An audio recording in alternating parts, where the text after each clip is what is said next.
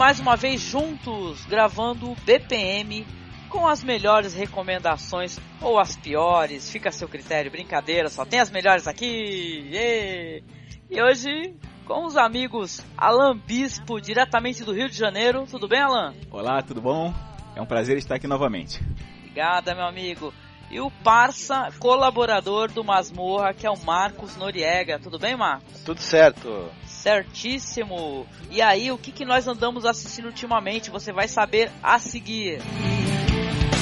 Don't touch that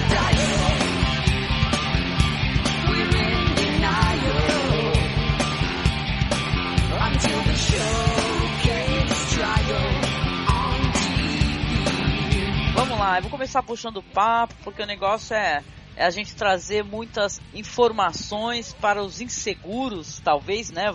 A gente pode fazer alguns reviews sem spoilers aqui, para quem tá afim de conferir o conteúdo, né? Ou que se for coisa velha, a gente faz com spoiler valendo a revisão, né? Então vamos começar aqui, eu vou puxar o papo, né? Todos nós podemos é, comentar, talvez não Marcos, mas o Alan pode contar pra gente como é que foi essa primeira experiência. Estou sabendo aí, corre a boca pequena, que o Alan matou em 12 horas a série da Netflix, que é o Punho de Ferro, hein, Alan? Mandou ver de uma vez só, né, cara? É verdade. Zumbizete. 13, 13 episódios eu matei em 12 horas. Foi. Caramba! Foi num, foi num tiro. Foi assim, dei, dei play e cruzei assim os braços atrás da cabeça e descruzei 12 horas depois. Alan, os fãs do Punho de Ferro são os punhetes? Por aí! ah, tá. Só queria saber. Ainda, ainda bem que não, não vou falar. Mas ó, deixa eu perguntar, né? Vamos, né? Vamos trazer conteúdo e não bobagem para as pessoas. Uma pergunta aí, como é que foi a, a sua percepção, né? Você curtiu o Punho de Ferro? Vou te falar que eu também assisti, não foi em 12 horas que nem você, né? E tal, mas eu assisti também. E aí, como é que foi? Você que tem também essa parada de curtir os quadrinhos e tal, tem um, um, a questão do quadrinho, né, para colocar ao lado. O que, que você achou? É, eu eu fui eu fui mais sem expectativas do que eu fui, por exemplo, ver a Jessica Jones ou até mesmo a, a série do Luke Cage.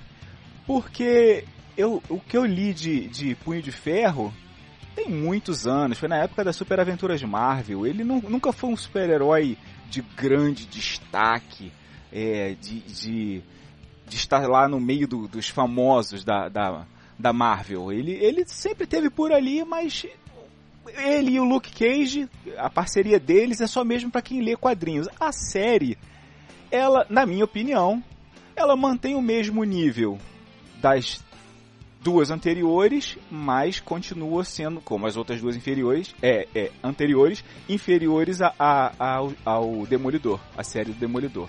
Tanto a primeira quanto a segunda temporada. Entendi. Tu curtiu mais, por exemplo, o Demolidor, Jessica Jones, talvez, né? Que é na verdade, dessas séries todas, eu acho que eu gostei de. Acho que eu gostei de várias, mas Jessica ganhou, na minha opinião. É, ela, ela é boa, a, a série da, da, Jessica Jones é boa. Assim, a Jessica Jones, para quem nunca leu, nunca botou a mão num quadrinho, por exemplo, da Marvel Max aqui no Brasil, não faz nem ideia de quem seja a Jessica Jones. Não, ela passou pelos Vingadores, mas, pô, a formação dos Vingadores que foi pro cinema é essa daí, é, que era a versão Ultimate. O Luke Cage, é como eu já falei, é aquele cara que aparece nas revistas lá, nas coletâneas. Quadrinhos bons, quadrinhos mais sérios, assim, por causa da condição dele, negro, num bairro ultra violento e tal.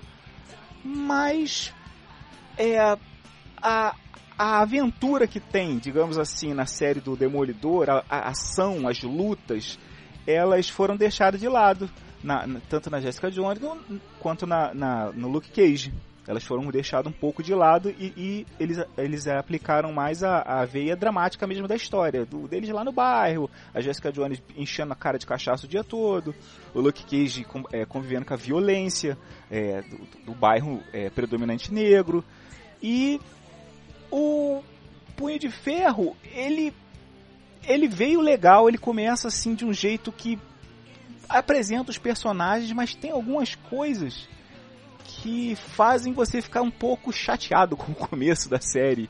É, é a ingenuidade dele. a ingenuidade dele. No comecinho, sabe? Assim, sem livre de spoiler. Pô, o cara chega, o cara chega, ele passou, beleza, é, 15 anos fora. Mas o cara chega vestido, maltrapilho, num, num centro comercial, tipo que o cara bota o pé na, na, na principal avenida de Nova York. E, pô, ele, não, ele não entende por que, que todo mundo trata ele mal com desdém. Pô, o cara tá vestido igual um mendigo, descalço, roupa toda suja. Ele tá tipo hippie, né, meu? Tá meio hippie, né? O, na verdade, o que me deixou mais assim, porque eu, eu gostei da série, eu, eu entendo esse negócio, até porque o pessoal soltou primeiramente os quatro. Quatro, não, acho que seis primeiros episódios, né? O pessoal de blogs poder assistir.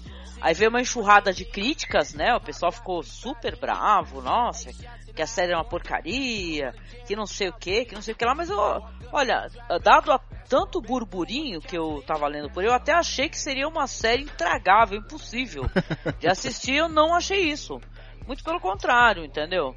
Eu gostei até dos personagens, achei interessante. É, é mais uma série que, se não é uma série de é, como é que eu posso explicar assim, de início, né? Uhum. Vai mostrando Origem. assim alguns, exatamente, em flashbacks vai mostrando algumas cenas dele em Kulum, né? Uhum. E tal. É, O que talvez tenha me deixado assim mais assim bolado é mais questão de coreografia e tal, Uhum. né? Uhum. Mas Uhum. é po- poderia ser um pouco melhor as coreografias. Mas eu achei a série legal, tem uma aparição fantástica da Rosário Dawson, né? Que eu, eu lembro que eu até brinquei contigo, né? Que eu, eu falei que no- naquele, no- nesse rolê todo eu sou a Rosário Dawson, né?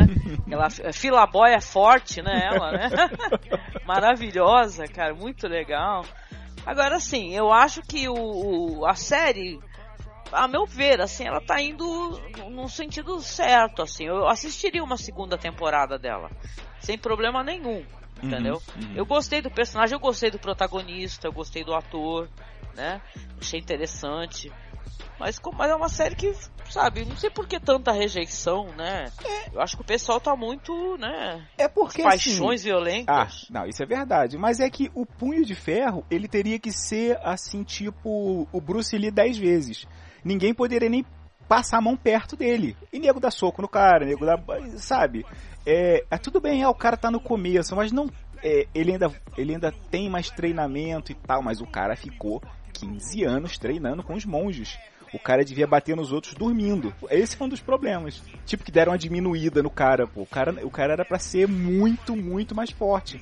E essa questão dessa, dessa polêmica aí, você tá, você tá, tá inteirado disso? Que o pessoal é, começou a gerar uma polêmica do fato de ser um ator, é, um ator americano, né, e tal, fazendo mais uma vez um papel de, de um cara de uma outra região e tal, que não dá muito... Hum. O que, que tu achou dessa polêmica aí? Isso não existe. O, o Punho de Ferro é um cara americano. O Punho de Ferro é, mais- é como se fosse o Batman. É um cara que fica órfão e fica bom de porrada pra caramba. Ele é um filho de um rico americano. Igual o Arqueiro Verde. Esse plot básico de, de vilão, de, de, de herói de história em quadrinhos. E o cara fica órfão e volta brabo pra caramba. É exatamente ele. Ele é um filho de um, de um multimilionário americano. Não tem essa dele ser... é, é, de, de- de querer botar um oriental pra fazer o papel. Não, não, não é o não é o punho de ferro. O punho de ferro é isso. Ele é um estranho lá e quando volta é um estranho aqui. Uma crítica que eu tenho, realmente, que eu, que eu acho que a série, por algum motivo, ela perdeu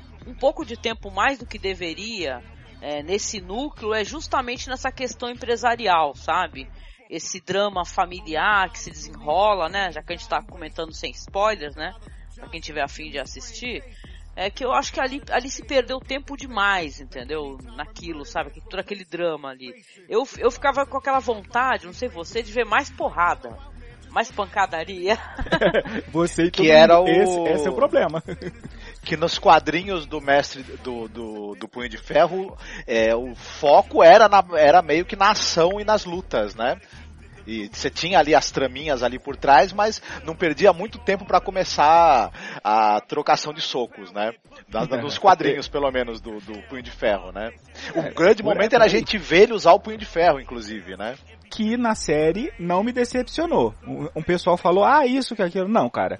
É, o punho de ferro nos quadrinhos era, era, um, era uma coisa desenhada em volta da mão dele. Foi transcrita bem legal. Para mim foi transcrita bem legal. O punho dele brilha. Ficou muito legal, pô. Não tem como brilhar é, como se fosse um neon em volta da mão. Isso aqui não é, é ele não é o Bruce Leroy para ficar com o neon em volta da mão. Ficou maneiro. O, o, Punho de Ferro ele veio logo depois do sucesso daquele do mestre do Kung Fu, do Shang-Chi, né? Uhum. Aí, Esse que não cham... pode ser transcrito para um, um americano. Esse aí, se for um apartor americano, aí e, É, o Shang-Chi era um chinês mesmo, que ele acabava sendo cooptado pelo, pelo o, serviço secreto inglês, né? E, e ele fez muito sucesso em 73. Aí em 74 os caras da Marvel falaram, pô, tá dando certo o Shang-Chi, vamos mandar mais um herói de artes marciais, só que aí é um americano mesmo, né? Que é o uhum. Randy. Isso. E, pô, 74, a porrada tava comendo com, com Bruce Lee no cinema, Enter the Dragon, é daquela época, pô. Hum, o jogo da morte, né? Na alta, tava em alta. Bom, saldo positivo então, né? Porque o Marcos ele não, não sei, ele não assistiu, então não dá para ele não, não, não. fornecer alguma opinião, né, e tal, mas eu, eu, eu curti, assistiria assim uma segunda temporada. Tô ansiosa sim, se quer saber para poder ver os defensores, né? Não. Já, já até liberaram aí umas artes aí que eu fiquei bem ansiosa. Eu, eu acho curioso, até uma coisa que o Alan mesmo falou, já, só dando um pitaco aí, sendo que eu nem vi a série, né? É, mas tudo bem. É, pra, pra, eu que li as histórias do, do, do, Mestre do Kung Fu e depois do Punho de Ferro, e eles sempre foram realmente esses personagens mais de segundo plano.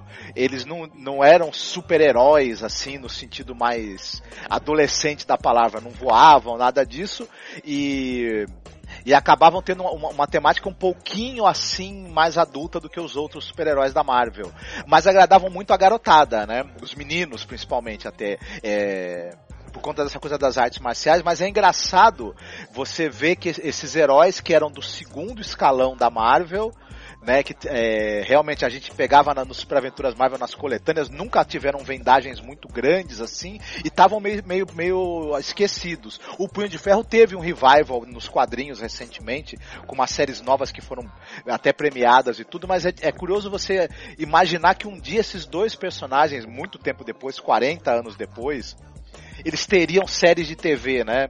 Personagens que estavam até um pouco jogados pro lado. É, é meio de duro de imaginar isso e que essas séries estão dando certo, até certo ponto, né? Interessante sim, sim. esse fenômeno se, aí se, do. Secundário você foi bastante generoso, né? Porque eles. Era eram... terciário, né? você lembra, você olha, abre uma revista da Marvel, você lembra dos X-Men, você lembra dos Vingadores, você lembra de todo mundo. E também você lembra do Punho de Ferro. Exato. Un... Ele, é, a Marvel tinha umas revistas que era Amazing Tales, é, Epic, eram as revistas que não, que não eram o carro-chefe dela. E esses, esses caras, esses personagens tipo Mestre Kung Fu e outros aí, começaram a aparecer nessas revistas, né? E, e aí depois começaram a interagir com os heróis mesmo do universo Marvel, enfim, né? É interessante. Será que os defensores vai ser legal? Cara, eu, eu, eu tenho. A única ressalva que eu tenho com, com a Netflix é a ordem que ela lançou as coisas por causa, por, por causa, em virtude do sucesso do Demolidor, eles soltaram a segunda temporada do Demolidor antes de soltar as outras temporadas. Eu achei isso um, um vacilo terrível. Porque era, era o plano original era soltar as quatro temporadas e soltar os defensores. Mas aí, pô, o sucesso que o Demolidor fez, eles soltaram a segunda do Demolidor, introduziram o Justiceiro Pô, aí, sabe, parece que o Demolidor tá com uma desvantagem. É, aliás, ele tá com uma vantagem e as outras três tá com uma desvantagem. A gente tem 26 episódios de Demolidor para gostar e das outras nós temos só 13. É, é verdade, é verdade. E, o, e a do Justiceiro nem saiu ainda, né, inclusive. É, é, eu, eu, eu, considero a metade do, da, da, série do, do, Demolidor, da segunda temporada do Demolidor, do Justiceiro, porque o cara é. bota para quebrar. Pois é, pois é.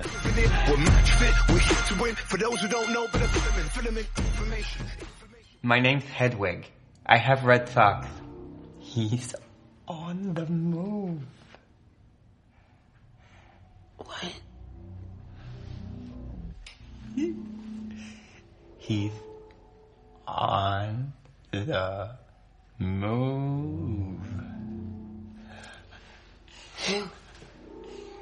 Someone's coming for you, and you're not gonna like it, You guys make noises in your sleep. Tell us. I'm not supposed to say. But he's done awful things to people and he'll do awful things to you.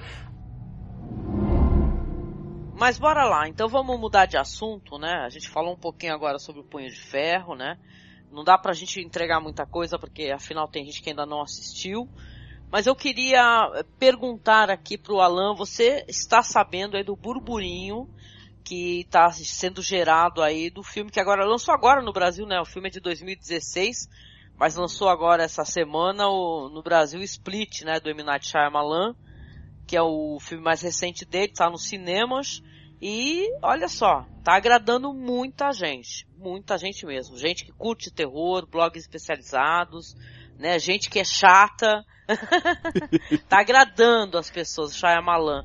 Então eu queria, né, agora aproveitando dar um pouco de lugar de fala aqui ao Marcos também, é, te perguntar e conversar contigo sobre as tuas impressões, porque a gente já assistiu esse filme do Shyamalan, que aqui no Brasil saiu como fragmentado, como é que é a tua opinião? E aí, foi um, como o pessoal fala, um Shyamalan bom? Foi um Shyamalan bom, eu acho.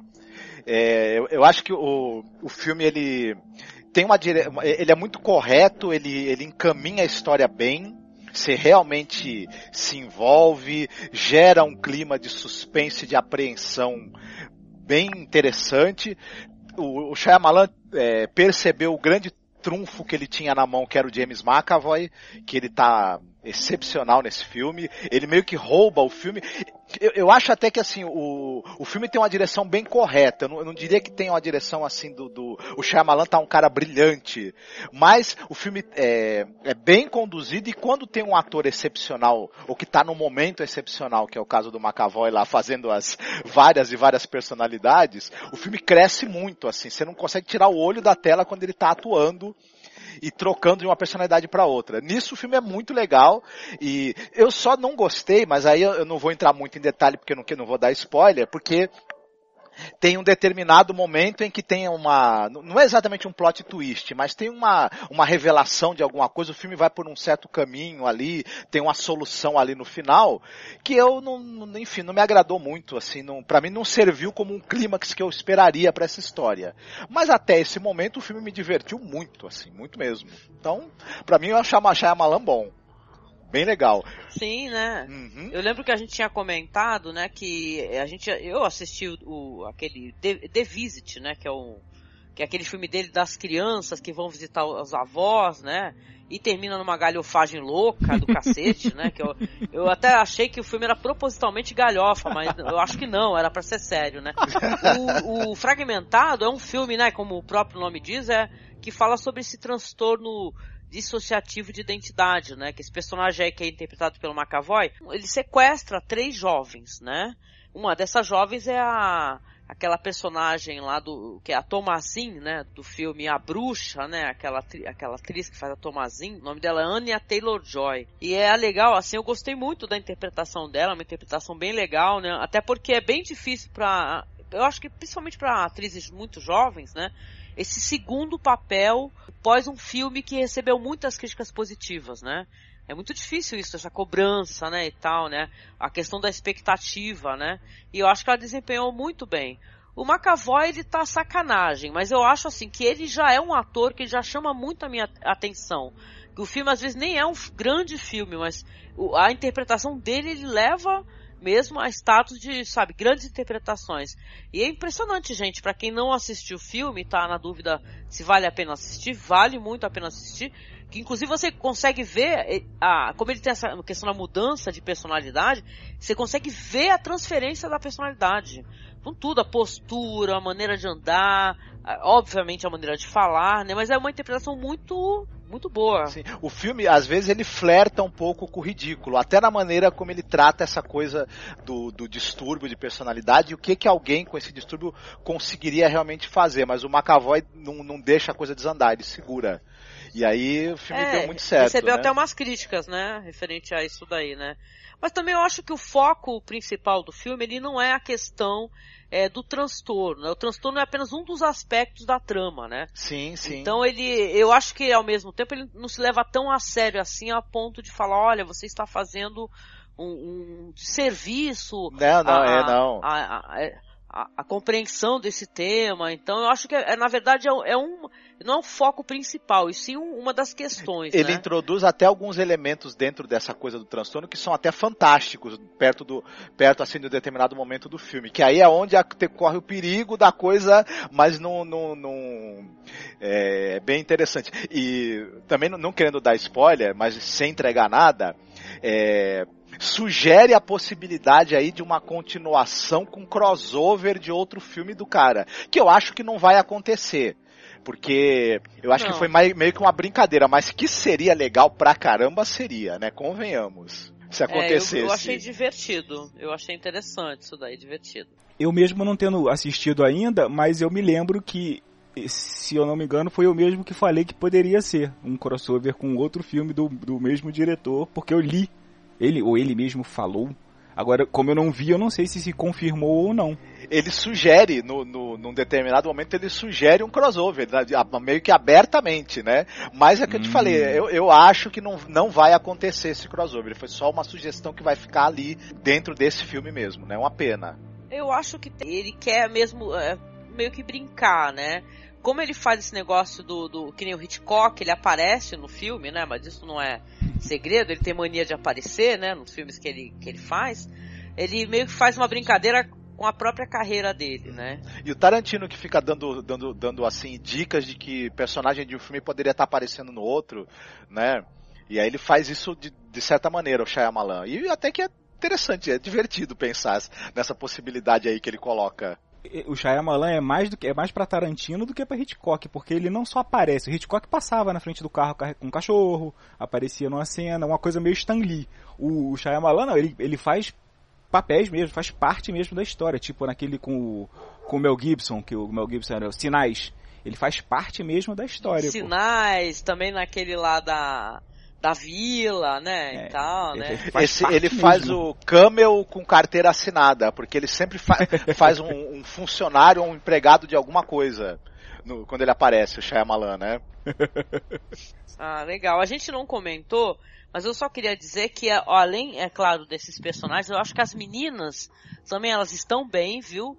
As atrizes, né, que estão trabalhando no filme, fazem as jovens lá, né, as duas meninas, a atriz que faz a, a psiquiatra, que é impressionante, é a, é a Betty Buckley, né? Eu fiquei apaixonada por ela, pela personagem dela, assim, pela firmeza, pela, pela generosidade, né? E a constância que ela passa, assim, para uma das personalidades que aparecem lá para conversar, né? É, achei bem legal. Eu achei que, assim, como boa fã de terror, né? Eu tô torcendo pro cara conseguir sair, né? Do buraco que ele tava, né? Porque é, é difícil, né? É uma, era uma bomba atrás da outra. Então, torçamos. Tava bravo pro lado dele mesmo. Depois de Avatar, nossa. É meu, esse daí foi, foi, foi terrível, né? Foi medonho. Mas tem que defender esse filme, viu? O Avatar. É, se ele tivesse feito os quatro filmes, talvez tivesse sido uma quadrilogia legal. Talvez. Talvez. Olha, você não fale isso nem de brincadeira, meu amigo. Porque a pessoa que não, não entende o projeto que ela começou a fazer e fez a bosta que fez, é bom ela nunca mais sonhar com, com nada assim. Né? Porque, na verdade, a, única vez que eu senti vontade de realmente, pelo meu amor uh, ao desenho, né, a vontade de meter a mão na cara dele foi essa. Mas, Sim. de resto, estamos torcendo aí pelo cara aí que continue, aí o McAvoy que ele consiga é, ele já é, para mim, na minha opinião, um grande ator, né? E tal, ele já tá amadurecido e tal. Eu acho que, né? Tem mais um drama dele, parece para sair aí junto com a Charlize Theron, se eu não me engano, né? Então. O McAvoy tá naquela época de máquina, um filme atrás do outro. Pois é. Tá. O, o Shyamalan, ele é um cara que ele é, ele é muito bom para conduzir a narrativa, para contar uma história. Ele tem essa habilidade. Só que em muitos momentos da carreira dele, ele, ele em vez de acreditar nessa habilidade dele de conduzir uma. Pode até ser uma história simples, mas ela bem contada, bem conduzida, como ele sabe fazer, dá certo. Mas ele cismou que uma história para ser boa, ela tem que ter um grande plot twist, uma grande virada, É. uma grande. E ah, começou a aparecer umas viradas nos filmes dele que não são viradas, grande virada coisa nenhuma, né? Que não. não até, até cai meio no ridículo. Então, o cara deixa de lado o que ele sabe fazer muito bem para tentar investir nessa coisa de ter uma grande surpresa ali, que no fim não é surpresa coisa nenhuma em alguns filmes dele, ou, ou quando você vê a surpresa, você vai falar, era isso, cara? Para, né? Então agora no, no, numa história onde ele tá mais sossegado, disciplinado e tentando contar bem a história, ele dá certo pra caramba. Diretor muito talentoso. Um dos filmes que eu gosto dele porque não tem. É, é- é- um dos filmes, não. Alguns dos filmes que eu gosto dele justamente por não ter isso, justamente é os Sinais e, e o Corpo Fechado. Uhum. Que ele não tem, ele não tem essa frescurada de, ó, não é nada disso. Corpo Fechado é o filme que eu mais gosto dele. Até hoje, entendeu? Eu gosto do primeiro filme que fez sucesso, né, e tal, sexto sentido, mas caramba, Corpo Fechado, esse daí ele me emocionou mais. Estranho, né? Uhum. Então eu gosto de sinais também, até da Vila, eu reassisti a, a Vila, eu entendo os problemas que tem na, na- no filme, mas eu gosto dele, mas Corpo Fechado é o que eu acho mais legal, assim, mais, como é que eu posso dizer, redondinho, sabe? Uhum.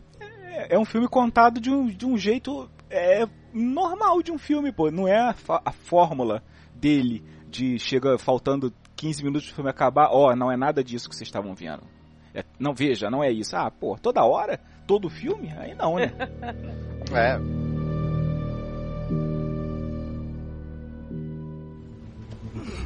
Who are you? My name is James Delaney. You don't remember me. I remember you. James Delaney, is it? James Keziah Delaney. James Delaney. Corporal James Keziah Delaney. Well, look at you. Agora vamos jogar a bola pro Marcos aí, né? Que agora, quem sabe, eu acho que é uma recomendação, inclusive pro Alan, hein, Alan? Hum, Porque eu sei que você é, tá sempre procurando séries interessantes pra assistir, né? uhum. E tal, então a gente andou assistindo uma série muito legal, assim, que talvez. é, não sei se tem muita gente assistindo e a gente conversou tanto sobre, a gente curtiu tanto, né, Marcos? É uma série simplesmente genial, genial, chamada Tabu, né, que tá passando no FX aqui no Brasil. Hum, eu vejo, só- antes só para não interromper o Marcos quando ele começar, eu vejo o anúncio da Tabu no começo da, da Legião. Sempre mostra. Olha só que legal, né? Com o nosso protagonista adorável, né? Uhum. Muito, muito meigo em toda a série, né? Diga-se de passagem, né? Que é o Tom Hardy, né? É, meiguice em pessoa, né? Oh. É, a série se passa nos anos 1800 e a, a trama basicamente é o seguinte: um, um sujeito que ele trabalhou muitos anos na Companhia das Ilhas Ocident- Orientais, ele morre e a, e a princípio ele tem apenas uma filha viva. Porque o filho teria morrido na África durante uma- umas, umas viagens que o filho mais velho, se eu não me engano, teria empreendido. E essa moça, ela tá crente que vai herdar alguma coisa que o pai teria, né, juntado, dinheiro, terras. Só que o pai deixa Uhum. tudo. Não, detalhe, ela, ela é interpretada pela Una Chaplin. Isso. É descendente do Chaplin. Exato, e Sim. que a gente pôde vê-la na terceira temporada de Game of Thrones, né? Inclusive na, fa na famigerado Casamento Vermelho.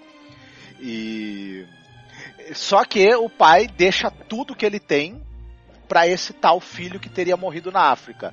Esse filho aparece no dia da leitura do testamento e ele é- ele se tornou lá vivendo lá, lá no continente africano, convivendo com, com, com a, a cultura de lá, ele se tornou uma espécie de feiticeiro canibal, né? E é interpretado pelo Tom Hardy.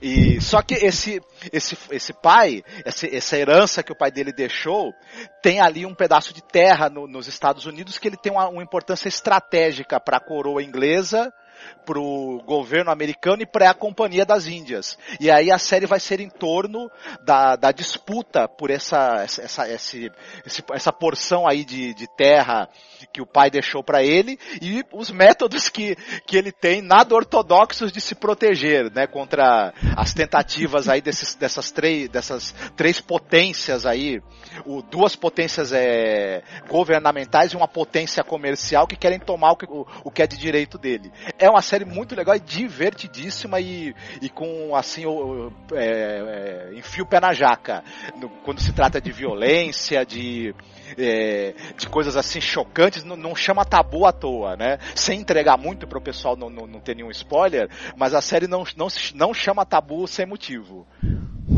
Não, e detalhe, é, eu não sei nem se é spoiler, porque é, você falou uma palavra, você falou que é sobre canibalismo, né? E canibalismo é tabu, né? Quem vai lembra, quem lembra daquela série antiga da National Geographic, né? Que não tinha aquela série tabu, né? Que ficava é, tipo assim, é, visitando povos e conhecendo costumes e tal, coisas que para outros povos, assim, até pela questão dessa dessa esse, esse, preconceito mesmo, né? A gente não ter essa vivência, a gente acha que algumas coisas são tabu, né? Canibalismo, óbvio, é tabu, né? Mas em algumas sociedades não é tabu, né? Então, é que nem incesto, incesto também, né? Então é assim, é, é uma série que ela, eu acho que ela é impressionante, gente, porque ela é visualmente maravilhosa mesmo, entendeu? A ambientação da época, aquela sujeira, porque se tem uma coisa que me desagrada nessas séries assim de época, é quando todo mundo parece limpo, a hum, rua parece limpa. Não Cara, funciona. é tudo podre. Então as pessoas elas, elas pisam num misto de lama é, e fezes e urina. Né? E você é, e é tudo é uma desgraceira total. Imagina só é, a Inglaterra nessa época, gente. O né? personagem do Tom Hardy, a gente fica com a clara impressão que ele passa os, sei lá, seis meses que a série cobre sem tomar banho. Pelo menos. É, a gente, a gente ficou brincando, assim, porque não, assim, com qual momento ele toma banho? Só quando jogam ele numa água, ele fica molhado. Quem gostou, por exemplo, de Penny Dreadful, essa série também ela tem uma característica que ela meio que tem o clima e, e algumas e ela pega algumas coisas, não personagens específicos, mas da, da, de uma, da literatura inglesa também, de, de um é, ela tem um pouco de, de, de Joseph Conrad, ela tem um pouco de Robert Louis Stevenson, não dos personagens específicos, mas daquele clima e de, e, e de algumas características de, de, de, dos personagens e da ação que você encontra nesses livros. É bem interessante, assim. Ah, com certeza, clima é mais importante do, do, do, que, às vezes, o que você tá. Ah, o clima é o que faz você assistir a série, pô. Uhum. Penny, Penny, é, Penny Dreadful tinha um clima muito maneiro. Muito bom, cara. Que saudade bateu agora. Agora, o Marcos, o, o Marcos falando a história do personagem, aí eu aqui na minha cabeça, poxa, se trocar de lugares e de situação, o cara é o punho de ferro, né? É só trocar o voodoo pela arte marcial. Boa! Pois é. Não, é falar que ele é uma mistura de é, Coronel Curtis do, do Apocalipse Sinal com o Conde de Porra. Monte Cristo. É, algo por aí, sabe? Não, a, é, isso é certo. A série ela flerta com esses é, é, grandes personagens assim da, da, literatura inglesa, né? E claro, o lado mais negro desses personagens, que é isso que é interessante, porque ele é um personagem que é totalmente anti-herói. Ele não é nada heróico e tal, e né, as coisas que ele faz são, são impressionantemente violentas, né? E o elenco é impressionante, gente. Só para comentar, olha só o elenco, gente. Tem o, tem o Mark Gates, né, que ele faz o príncipe regente tem o Jonathan Price, gente. Quem é que não lembra daquele velho safado terrível que, né? Do Game of Thrones, né? Você lembra, Alan, do uhum, uhum. Jonathan Price, do né? Pardal, né? Aliás, ele tá maravilhoso. Alan, tu vai adorar essa série, porque ele tá maravilhoso. Ele tá fazendo o que ele realmente faz com maestria, que é um vilão, mas é um vilão que não tá nem fingindo ser bom. Ele é um vilão é, mal feito pica-pau. Isso é muito divertido. Inteligente sabe? também, né? Ele usa muito, muito raciocínio, muito esperteza, né? É isso. Mas não tanto quanto o personagem do, do, Tom Hardy, que é o que é o James Delaney, né? Que ele é impressionantemente esperto, viu? Não, mas a série vale muito a pena, gente. Eu sei que tem muita gente que não assistiu, né? É, talvez não tenha tido toda essa divulgação, Mas, cara, não tenha medo, vá assistir, você vai se divertir. Quem gosta de literatura vai reconhecer essas nuances de personagem, né? Todas essas histórias de vingança, de ódio, de sandice, né? E tal, e vai se encantar, porque além de tudo, ela fleta com a, a com a, a, fantasia, né, em certos momentos e, e claro, né, com o terror, né, uma série que ela tá muito assim a pau a pau com Penny Dreadful porque ela tem esse negócio de ter é, é, coisa de bruxaria, magia e tal, mas não assim, ela não, como é que eu posso explicar? Ela não encaminha-se pra fantasia descaradamente, né? Mas os personagens acreditam nessas coisas. Então isso fica muito interessante. Eu, eu, vejo sempre o anúncio dela no começo da, como eu já falei, da, da Legião. Só que quando eu escutava, quando eu mostrava assim, tabu, uma nova série, bababá, babá, eu falei, pô, esse tabu deve ser negócio de romance entre parentes e qualquer coisa assim. Ah, nem me deu o trabalho de procurar, pô. Tem alguma coisa a ver, de certa maneira, né? Eu pensei que fosse um drama. Eu pensei que fosse um drama. Não, não, é tá mais pra uma, uma aventura, né? Com altos índices de, de violência, né? É muito boa. Assistam a isso, porque vocês vão curtir. E aí, de repente, garante uma segunda temporada, né? Porque ela acaba com. também com. com deixa aberto aí a possibilidade de uma segunda temporada, né? Legal, gente, legal.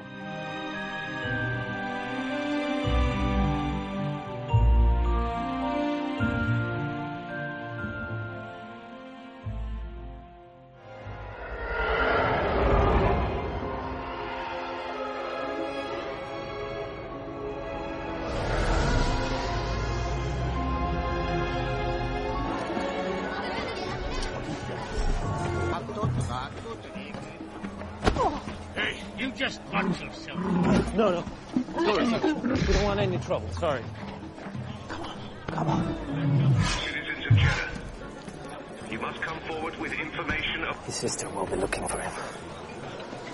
The temple's been destroyed, but she'll be there waiting. We'll give her your name and hope that gets us a meeting with Saul. Hope? Yeah. Rebellions are built on hope.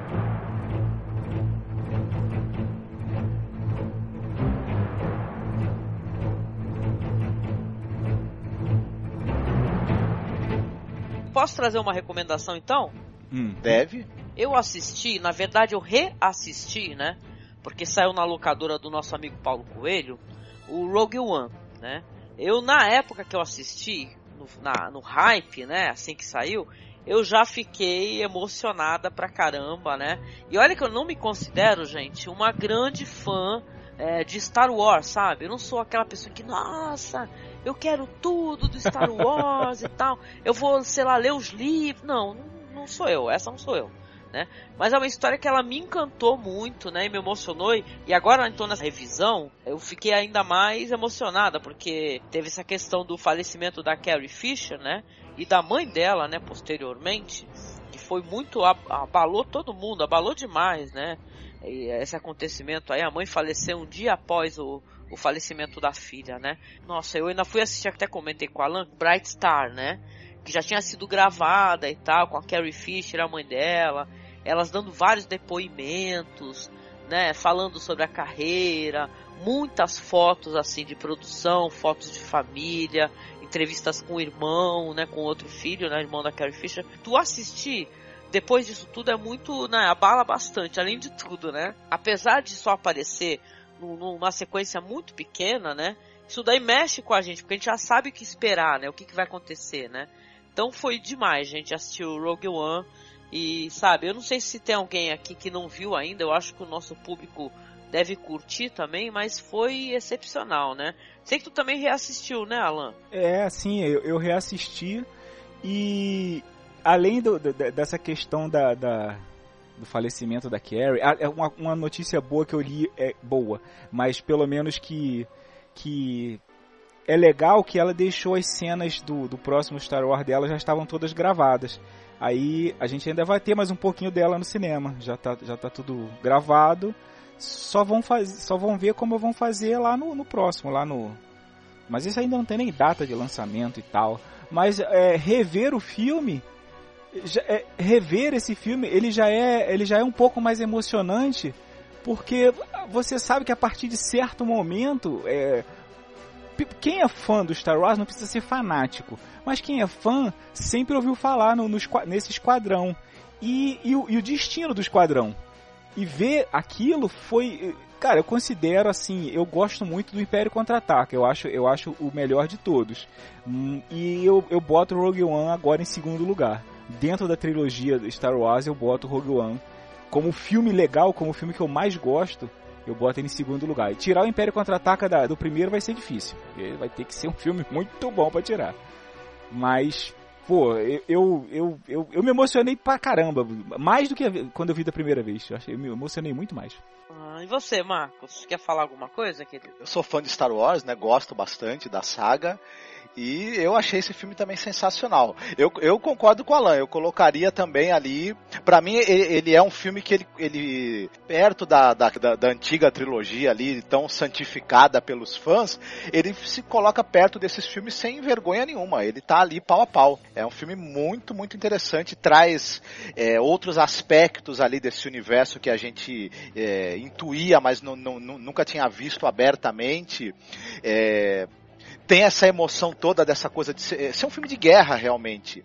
Ser, uhum. É, essa destruição toda que, que a Estrela da Morte consegue causar, você nunca viu de, uma, de tão de perto, de uma forma tão palpável, e você começa a entender o que moveu aquelas pessoas a se arriscarem tanto para tentar impedir que aquela arma fosse usada mais vezes. E você, os personagens aí que você vê, você vê durante. Você só vai ver nesse filme, mas você consegue se apegar a eles, né? É, é muito interessante isso, esse esquadrão que a gente só conhecia pela lenda, quando essa lenda se, se encarna, você vê essas, essas pessoas de carne e osso ali vivendo essa aventura e, e esses perigos todos, é muito bacana. Muito bacana mesmo. Foi um, um, um, grande acerto aí, né? É, para mim também muito do mérito disso tá, tá na, na, mão do, do, diretor aí, ele entendeu é, todo esse espírito que a coisa tem. Ele, ele, ele, ele olhou para a história e falou: olha, o, o patos dessa história é esse aqui, esse é o, o, o, ponto forte dessa história tá nisso, e é nisso que eu vou seguir, vou me apegar, e deu muito certo, sabe? Eu, eu gosto também bastante do filme. Ele é belíssimo visualmente, né? Não sei como não ganhou o Oscar de efeitos especiais, ou não ganhou, né, na verdade, que eu me lembro. Não. não. É, não ganhou, enfim. Não. É, é, é, é, ele, ele teve, assim, por exemplo, se, se, obviamente, como fã, e como cara que gosta de um pouco de filme, algumas coisas eu faria diferente não no filme. Eu gostei da história toda, eu gostei da resolução, eu gostei de tudo. O que eu particularmente não gostei foi do uso do CGI é, com o, o Tarkin. Tarkin, né? É.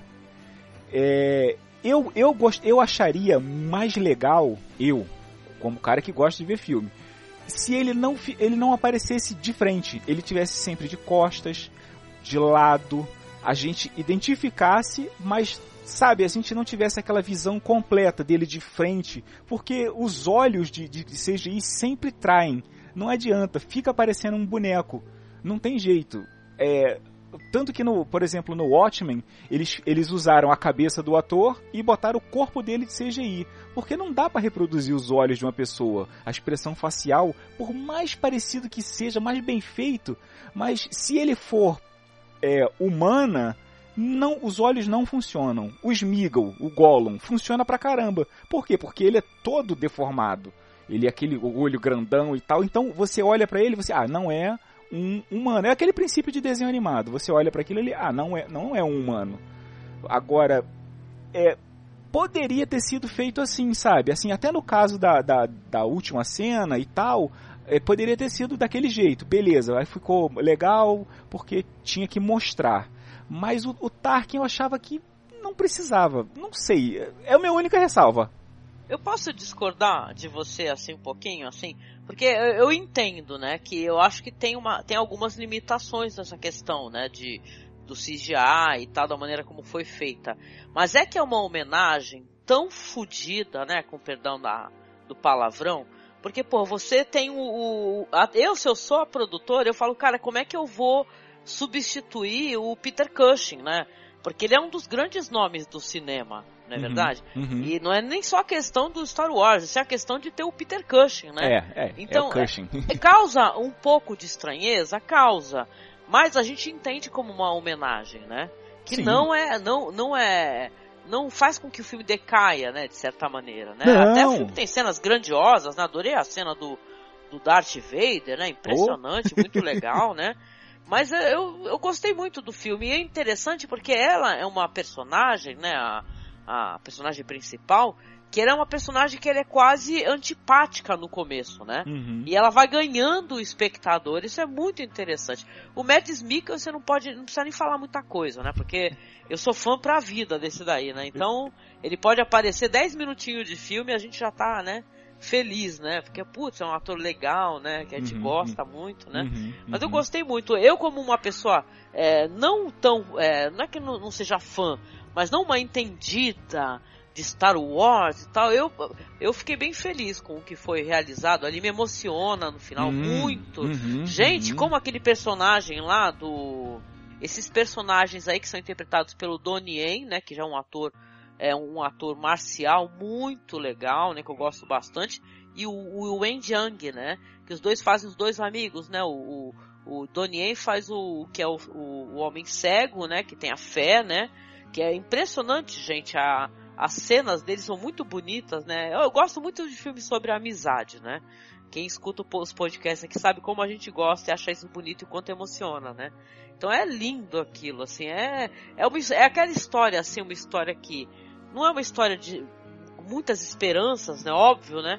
Mas ela emociona e ela causa tensão e é isso que é interessante, porque você já sabe qual é o destino, né, de Rogue One. Olha, uma coisa que eu digo assim, com certeza é, entrou pro cânone, né? Vocês acham? Entrou, né? Totalmente, as, as pessoas gostaram. É muito mais é, feliz na memória, da, eu acho, das pessoas do que a- a- o 1, o 2 e o 3, por exemplo, né? Na, na minha opinião, com certeza. Assim, você é clara a diferença quando você não vê o Jorge Lucas dirigindo. O filme é muito mais legal. Quem é fanático que me perdoe, mas não, não. o Império Contra-Ataca só é tão bom porque não é o Jorge Lucas dirigindo. É, o, o cara é, o- é- ele é o pai da, da criança, mas ele não soube criar, né? Ainda bem que agora tem, tem, tem outras pessoas cuidando, né? Com a tutela. Sim. Então, o, não sei se tu sabe, Alan, o Marcos é um grande fã de Clone Wars, né?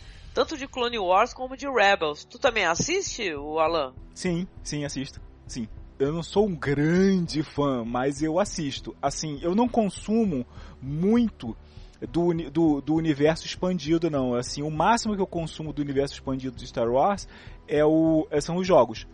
Os jogos, sim, eu, eu gosto muito, mas o, o- as animações e, o- e livros e tudo que vem assim por fora da- do- dos filmes do cinema, eu consumo pouco. Eu não, eu não sou aquele é, grande consumidor. Pô, legal. Marcos, fala um pouquinho sobre o Clone Wars, né? Que tá disponível na Netflix e tal, o pessoal pode assistir. Rebels, acho. Não sei se tá na Netflix também. Uhum.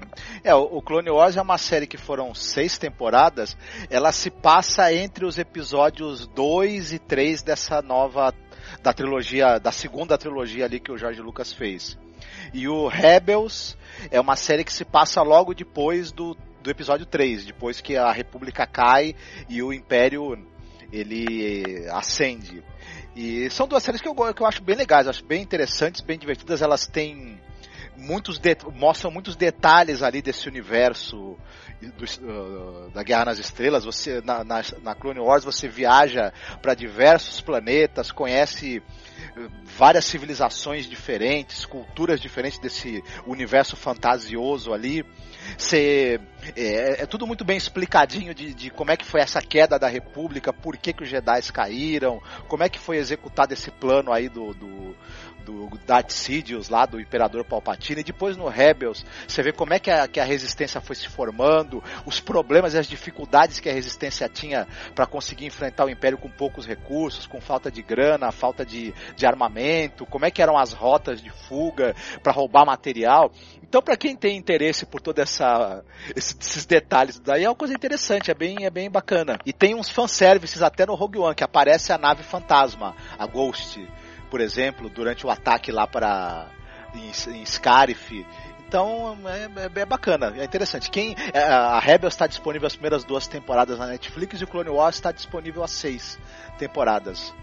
Sim, é bacana. Eu pelo menos gosto, eu acho interessante. A, a- a animação é meio datada, né? Aquela animação 3D com aquele orçamento que não é exatamente. Mas o, o, os roteiros são interessantes, superam um pouco as limitações ali que a animação possa ter, né? Em alguns momentos. Legal, legal, legal.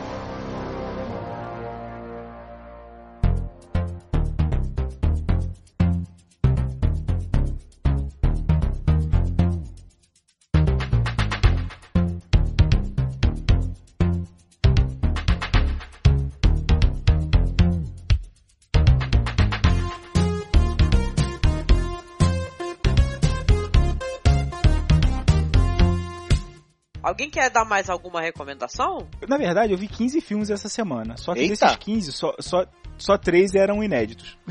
Ah, Eu revi, eu revi tanta coisa, mas tanta coisa. Eu revi Starship Troopers. Eu Opa. revi é, a trilogia Riddick, que eu não sei lá porque eu gosto. Deve ser a única coisa que eu gosto do Vin Diesel. Eu também gosto. É...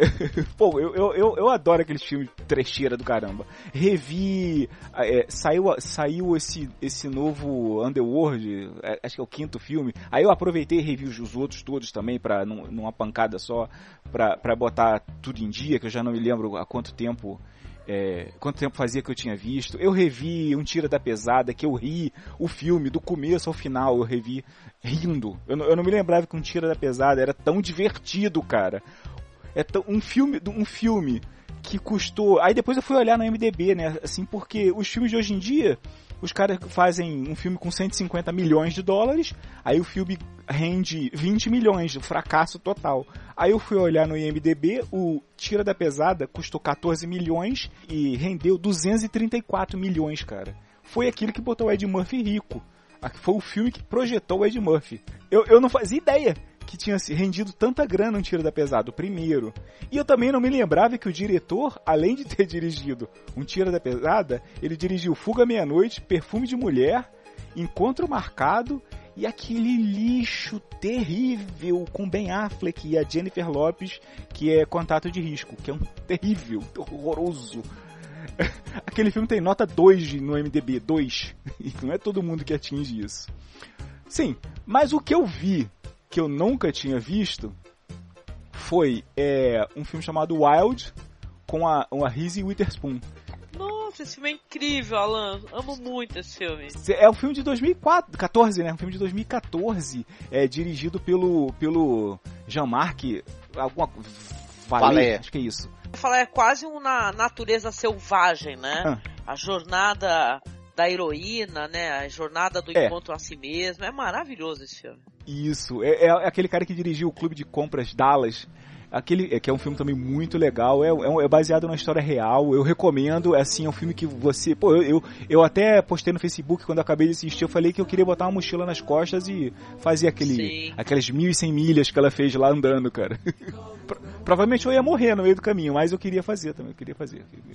Entendeu? E, o, e um filme inédito, assim, só a última recomendação, que é um filme que eu não vi, assim, ninguém falar nada, é um filme chamado é, é, First Girl I Loved. Não Vocês viram conheço. esse filme? De Esse eu não 2016. É, é a história de duas garotas é, adolescentes de 17 anos e é a Sasha que como é que é a outra? Ana, Anne. É a, a ela, ela a Anne se apaixona pela Sasha no último ano do, do, do, do segundo grau que eles chamam lá, do, que seria o nosso segundo grau. E ela, e ela quando revela pra ela, aí dá aquele bolo doido de, de adolescente e o melhor amigo era afim de ficar com ela, porque aquele melhor amigo que é apaixonado, parece aquelas comédias de John Hughes dos anos 80. Só que com a diferença que ela, garota, não, não, não gostava de um outro garoto, gostava de uma outra garota. Mas não é naquela pegada de comédia. É, é, é um filme atual e tal, legal, um filme com um clima muito bom. E uma coisa que eu achei engraçada, é que eu só fui ver com mais ou menos uns 40 minutos de filme, que a garota, a Sasha, que ela é ela é a estrela do, do, do time de Ai meu Deus do céu, é Agora eu vou fazer igual a Angélica, como é que é o nome do, do esporte? Sou, sou eu mesmo, não me porque eu nunca o sei nome de esporte esporte nenhum, entendeu? Eu só conheço futebol, vôlei. é, um da, é um daqueles esportes que, que só tem escola gringa. Ela é a, é a principal do time, a mais famosa do time. É- ela é aquela garota, aquela Brianna Hildebrand, que é a, a, a Negasonic Teenage Warhead do, do Deadpool, só que ela tá de peruca, porque ela tinha acabado de sair da filmagem do Deadpool e no Deadpool ela tá com o cabelo cortado à máquina.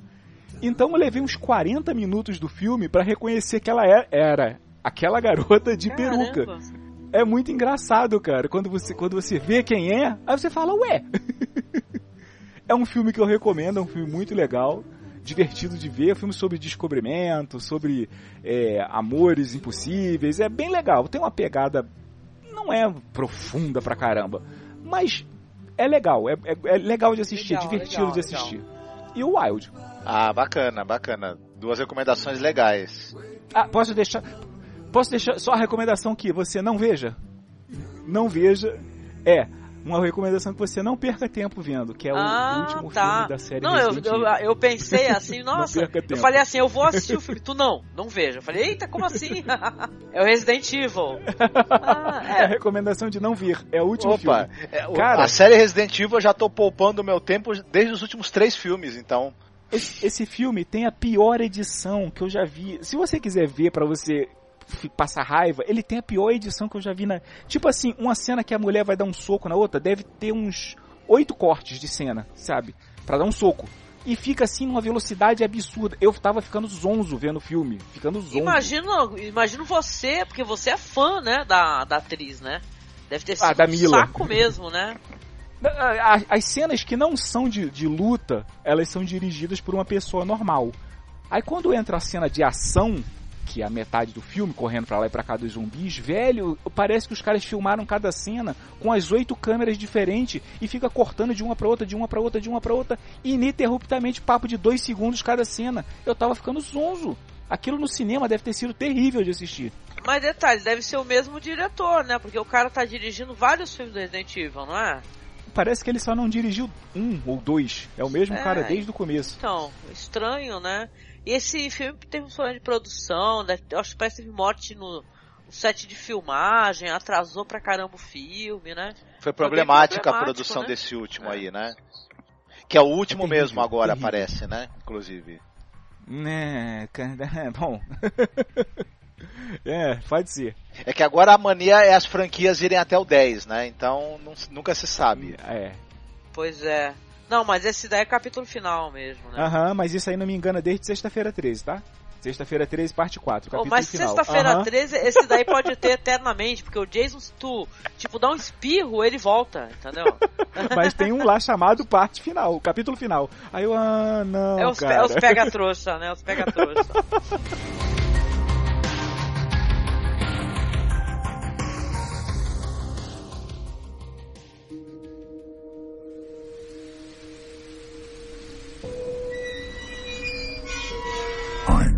everything about you, Connor O'Malley. The truth you dream, the truth that you hide. That tree's amazing. It's been here for thousands of years. How does the story begin? It begins with you. Não, eu ia só recomendar aqui pra finalizar, né? Que eu assisti um filme, um drama, né? Eu gosto muito de drama, né? E foi um drama belíssimo, né? Inclusive eu assisti com o Marcos, né? A, o filme, o, o título dele é A Monster Calls, né? Que é um, um drama de fantasia, né? Não sei se tu ficou sabendo desse filme, Alan. Que ele é Eu um vi. filme que, inclu- que inclu- Ah, você assistiu? A, a voz do, do monstro é do Liam Neeson, né? Do, Uhum, do, uhum. do filme. A gente tava falando aqui de Rogue One, né? Da Felicity Jones, né? Que a gente não nomeou, mas é a Felicity Jones. E ela também faz um, tem um papel muito, muito importante, né? Nesse filme aí, que ela faz a mãe, né? Que é a história de um menino que ele tem que lidar ali com os problemas na escola, com o bullying e tal, com, e principalmente com o fato da mãe dele tá morrendo de câncer, né? Isso aí não é spoiler, porque isso daí é uma coisa que tá no trailer, né? E tem a Sigourney Weaver, que ela interpreta a avó, né? Tá fazendo um papel muito lindo, gente. Que papel poderoso, né? Eu acho que tá todo mundo muitíssimo bem. Eu tô... Eu fiquei, sem brincadeira, eu fiquei boba com o menino, com o ator, viu? Impressionante, é Toby Kebbell o nome dele, né? Esse menino, cara, ele arrebentou a boca do balão. Cara, sabe? Assim, a interpretação dele é uma interpretação dramática, sabe? E o filme também tem uns efeitos que eu gostei bastante. Eu gostei desse negócio, dessa mistura de componentes, né? Da, do jeito que. é, Porque tem um momento que o monstro ele começa a contar algumas histórias, né? Um negócio assim. E claro, essas histórias vão ter, vão ter a ver com questões pessoais, né? Da criança de uma maneira ou de outra. E o jeito como essas histórias são contadas, as animações, a animação do monstro, mesmo esse negócio de ser, é, é, é, claro, uma fantasia, até uma fantasia negra, eu diria, né? Uma, uma dark fantasy, né? Uma história. Eu fiquei, olha, eu fiquei com vontade, Alan, de ter o livro. Muito mesmo, né? Vontade de ter, porque as ilustrações que eu vi na internet, né, elas são de uma beleza, sabe? A caixa punch, sabe? O filme me emocionou muito. Eu amei muito o filme, sem brincadeira, assim. Eu até fiquei meio assim, bolada. E quase ninguém falou desse filme, sabe? O filme, pá, estreou. As pessoas só falaram, ok, legal. E pô, é um diretor, J.A. Bayona, né? Que tu vai lembrar, pô, do filme que ele fez com a que é aquele filme lá do tsunami, que ele é maravilhoso aquele filme lá do com a O Impossível, né? Ah, o Impossível, The Impossible, é. Que filme sensacional. Ele é o diretor do Orfanato, né? Talvez seja a primeira obra que eu tenha assistido dele, que eu gostei muito, né? Um filme de terror, né? Uhum. Mas esse O Impossível, que é com a Naomi Watts, é, eu vi uma criança também, é um filme que te, né, ele te balança, né? Tu fica balançado, né? E esse A Monster Cause eu fiquei balançada também, viu? É um filme impressionante, assim, é. Eu fiquei com vontade de que todo mundo, do- é, tipo assim, o menino, o diretor, a própria Sigourney Weaver, sabe, que tivesse mais filmes assim, com esse teor, sabe, de drama, essa coisa forte, sabe? Porque o cinema também é mais do que apenas diversão, né? E Uhum. tal. As histórias dramáticas, elas são legais, né, para você é, ter uma reflexão, né, Dá questões fazer um, familiares, um né? paralelo aí com até com o Labirinto do Fauno, por exemplo, que Hum, é, é, esse filme é. segue um raciocínio assim meio próximo dessa coisa do de você ter um conto de, de, de fadas que não é exatamente é um conto de fadas sombrio e elementos fantásticos que representam os sentimentos ali, né, do, do, do, do protagonista. E esse filme é muito bacana mesmo, o Monster Cause, é bem Vale, vale muito a pena assistir. Tanto pelo quesito do, do- da parte da fantasia, que é muito interessante, quanto pela parte dramática, que é muito bem trabalhada também, com atores que estão afinadíssimos, né? É verdade. Não, e tem uma coisa legal, eu, gosto muito desse diretor e ele gosta muito da Geraldine Chaplin, né?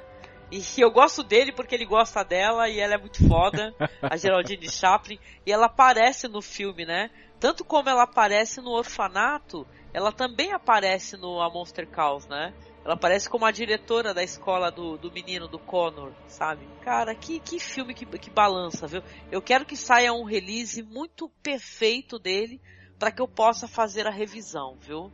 É muito legal, gente. Mas é, é um filmaço. É recomendado. Realmente tem que esperar sair aquele release bonitão e, e- e fazer aquela revisão olhando até os cantinhos assim do, do- da tela pra ver todos os Aham. detalhes. É um filmaço. É um filmaço. E o que, que vocês acharam da, da voz do Lianismo, cara? Ficou maravilhoso, né, cara? Uhum, uhum. Tá, ficou, ficou assim, muito pô, legal. Ficou, ficou assim. Tá certo que eu fiquei esperando a qualquer momento o monstro disser que eu, eu tenho habilidades que eu desenvolvi na minha. na minha- e eu vou te encontrar e eu vou te matar, mas eu, ainda bem que ele não falou isso, né? Aonde você estiver, eu vou te encontrar. e vou te matar. A, a última, a última recomendação que eu posso deixar é para quem quiser assistir a série Legião. Quem quiser assistir, quem curtiu um, universo X-Men, assista. Eu posso, eu posso te perguntar um negócio? Eu- eu- essa série aí eu meio que me bolei com ela também. Eu assisti tipo, tipo, uns dois episódios, eu tava no terceiro episódio. Hum. E sabe quando a série começa a te desanimar? Né? O pessoal vai me xingar agora, né? Porque Uhum. eu tô sabendo que saiu um episódio espetacular, né? Aí tá todo mundo, nossa, essa série é incrível. Eu, tô- eu tava naquele ponto assim do espectador, eu me perguntando a- a- o que, que Uhum. eles estavam querendo exatamente com essa série, né? Mas eu vou continuar, viu? Eu confio em você, Alan.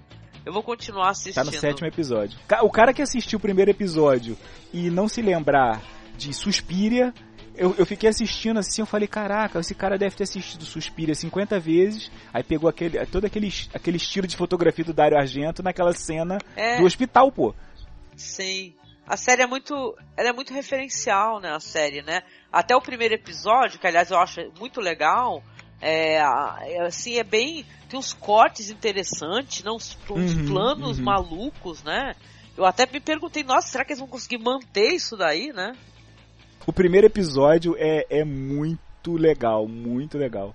Assim, é eu, eu gostei muito. O começo me lembrou aquele comecinho do Watchmen, aquela, aquela cena em câmera lenta com a música, contando a história e o moleque se crescendo de bebezinho. Muito Sim. legal, cara. Aquele começo é muito legal. Nossa, o pessoal tá elogiando muito a atriz, né, que faz tipo a amiga Uhum, dele, uhum. né? Que não dá pra falar muito porque eu não sei se o pessoal assistiu, né? Que ele tem uma, uma personagem que é uma, uma amiga, né? Que essa atriz ela tá arrebentando. E o pessoal tá falando, nossa, a gente quer essa atriz em tudo quanto é série, gente. Por favor, que essa mulher é maravilhosa e tal. E ela é mesmo, né? Tá, é incrível, tá- tá- né? uma série que pega de surpresa, assim. É, uns, uns amigos estavam falando, mas eu tava fazendo essas maratonas que eu faço infinitas de, de, de rever séries. Tava vendo, revendo Firefly, aí tava revendo Deep Space Nine. Porra, sete temporadas de, de, de, de, de a nova geração. Aí quando eu peguei pra ver essa, eu falei, caramba, o primeiro episódio eu falei, caramba, quase que eu, eu, eu maratonei os sete. Eu falei, não, não, calma, um por dia, um por dia. tá muito bom. Tu tá aguardando pra, né, pra não acabar logo, né, e tal, né? E, e o- outra também muito legal é que, pô, é, eu tô esticando o bagulho, não vai acabar nunca. Mas é uma série que tem uma pegada mística, é, é uma pegada mística oriental Into the Badlands. Vocês já viram essa série? São seis episódios Eu só. nunca vi, mas já ouvi falar que, tá, que é bem interessante, viu, essa série aí, To The Badlands. Eu não assisti ainda. Cara, a primeira vez que eu assisti, eu só fiquei pensando no Tigre e o Dragão. Não sei porquê, mas eu fiquei naque, naquele clima, daquele, né, daquele mundo místico, é, onde, onde o, o, o, a- o negócio resolve na porrada. Não tem conversa. O cara quer, quer conhecer aquele, aquele, tipo aquele, aquele pedaço do Matrix que, que o cara fala que não sei quando você quer conhecer uma outra pessoa, você luta com ela. Então é, é mais ou menos nessa pegada. A, a porrada come, bonita pra tudo quanto é lado. São seis episódios só. Não, se contar, é, é, se, se contar um pouco, tira, porque ela é muito curta, não, não, não dá pra dar spoiler. Mas tem aquele cara do do, do, do, do filme que ele é o cego na, e os malucos invadem a casa dele. Né, é Ah, esse ator é maravilhoso. Stephen Lang. ele, ele tá lá, ele tá nesse, É o cara do Avatar, né? Sei. Isso, isso, isso, isso. É, não é uma série que, que você vai falar assim, caramba, indispensável. Mas é muito legal de assistir. Legal, não, fiquei curiosíssima. Vou, vou conferir, Alan, vou conferir, sem dúvida, vou conferir. Pô, o primeiro episódio da segunda temporada saiu agora e na locadora você acha já o, o Blu-ray mesmo da da primeira, seis episódios em Blu-ray. Ah, maravilha, melhor ainda, né? Coisa linda. Legal. E você, Marcos, tem alguma recomendação a mais, querido? Eu, na verdade, eu tenho duas recomendações rapidinhas pra fazer. Pode ficar à Se não, vontade. se não for. É, uma delas é o filme que eu assisti essa semana. Eu assisti três filmes da Margarete von Trotta, aquela diretora alemã maravilhosa.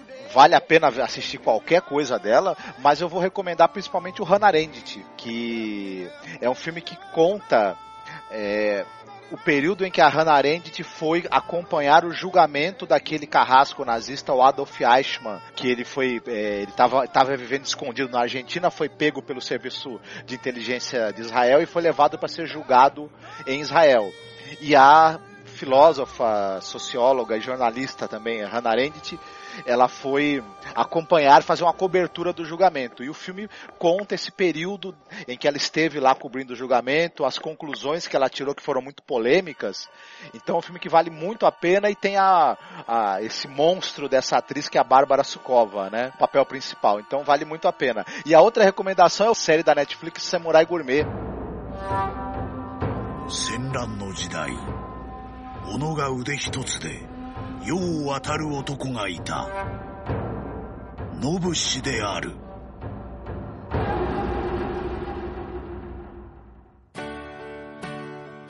定年を迎えたしがない還暦男霞武自由を持て余す彼が見つけた小さな喜び。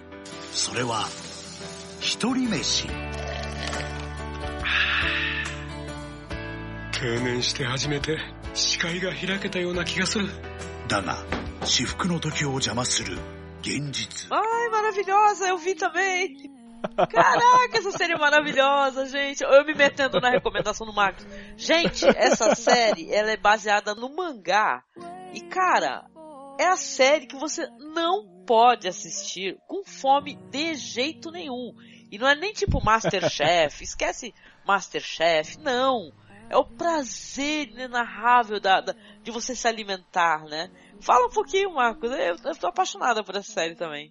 Então, a série é, conta a história de um, de um senhor japonês, ele, ele é um, um executivo de alguma empresa, e ele se aposenta. E aí, durante a aposentadoria, ele resolve que ele quer ocupar o tempo dele, ele vai fazer uma espécie de tour gastronômico na cidade em que ele vive. E é uma série muito, muito. São episódios curtinhos, 20 e poucos minutos cada um, muito gostosos, porque para ele, cada restaurante que ele vai conhecer, cada prato que ele vai experimentar, eh, vai trazendo recordações também da juventude dele, é uma espécie de, de aventura, de, que, que ele, de descobrimento e de, de, também de, de dele buscar a memória do que ele, de tudo que ele já viveu.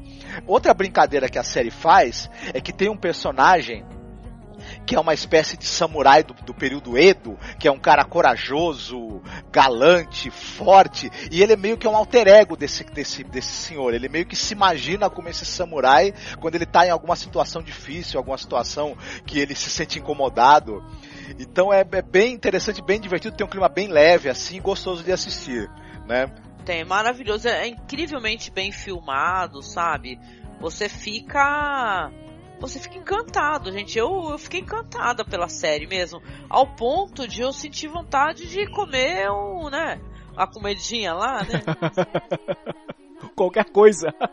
Não, a gente saiu para comprar, né, Marcos? A gente saiu para comprar pra fazer A gente foi agitar um... um yakisoba em casa depois de assistir a é. série. Vocês não sentiram vontade, vocês fizeram. A mesmo. gente tava com vontade de comer o, o ramen, né? O ramen. Só que aí saiu o yakisoba, né? Fazer o quê, né? Oxa! É, olha, é maravilhosa, gente. Assim, ela é uma série que ela traz algo que a gente já abordou em outro podcast lá antigaço, gente. Que é a questão da, da, da alimentação, mas ela como um, algo para análise, sabe? Uma análise, é, seja de, de uma época, seja do comportamento humano, sabe? Comportamento entre as pessoas, né? Como tratam o alimento, como veem o alimento. Isso é muito legal, gente. Pensar que, no, no, que é baseado no mangá, que existe um mangá, né? E mais de um, detalhe, a gente foi ver, tem mais de um, né? O cara é super famoso. Você fala, cara, meu, o Japão realmente é incrível, cara. Como os caras fazem assim as obras sobre qualquer tema, cara, e, e é interessante mesmo, sabe? Eles vão trazer conteúdo para reflexão, é lindo, gente. Tem momento que dá para se emocionar, tem momento que dá para rir muito, porque ele é um personagem meio covardão, né? Não é à toa que ele tem esse alter ego aí, que é esse samurai, né? Então que ele busca, né? Ele fala, nossa, o que, que o samurai faria nesse momento, né? É, é maravilhoso, gente. É, vale a pena. Tá na Netflix e tal. E eu, eu acho que pouquíssimas pessoas acessaram. Vale a pena conferir, viu? Netflix paga nós, por favor. Blim, blim.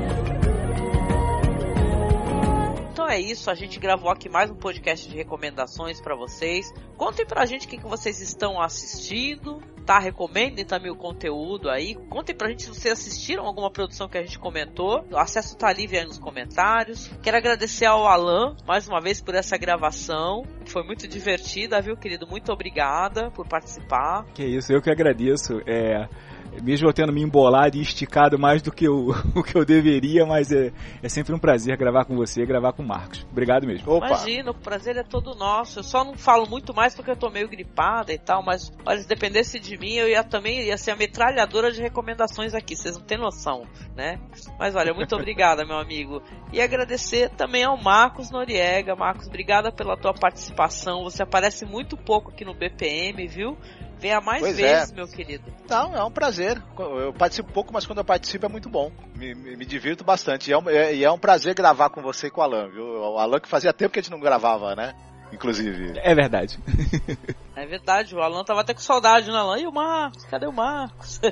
sempre perguntava, ué, cadê, cadê o Marcos? O Marcos sempre com as recomendações. Eu sempre com aqueles filmes pipoca que todo mundo já viu. O Marcos puxa aqueles filmes lá da Alemanha, o Oriental que no final são sempre filmes legais. pô, sentindo saudade do cara, pô. O Marcos, ele trouxe filme aí que vai ser abordado no Feito por Elas, hein?